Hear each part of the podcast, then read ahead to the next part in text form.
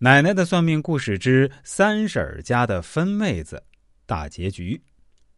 这次婆婆亲自接分出院，家里的月嫂也请好了。这婆婆没事就往房间跑，抱着孩子看不够，连带着对孙女儿也热情多了，还会带着孙女儿去逛超市，有时还带着去公园玩。孙女儿也聪明可爱，嘴甜。阿贤的妈妈渐渐也就喜欢上这个孙女儿了。还说要买两套房子，孙子孙女儿每人各一套，这日子也就平静的过下去了。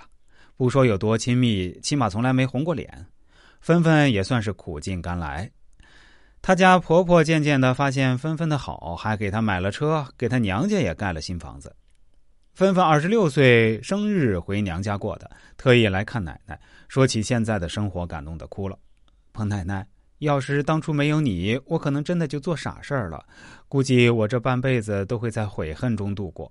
我现在确实过得很好，才二十六岁，该有的都有了。看看我的同学，好多二十六七岁，男朋友都没有呢。我觉得我这辈子真的很幸运了。那时候我真的有些绝望。您就是我的救命恩人呐。芬芬现在已经有三十多岁了，她婆家生意越做越多，阿贤还是一如既往的对她和孩子好。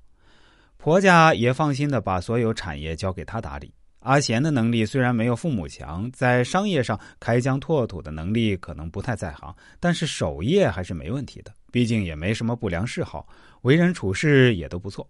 可以说，现在的芬活成了每个女孩子都羡慕的样子。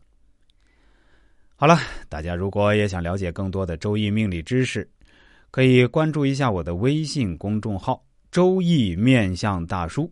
这个大叔呢，是叔叔阿姨的那个叔。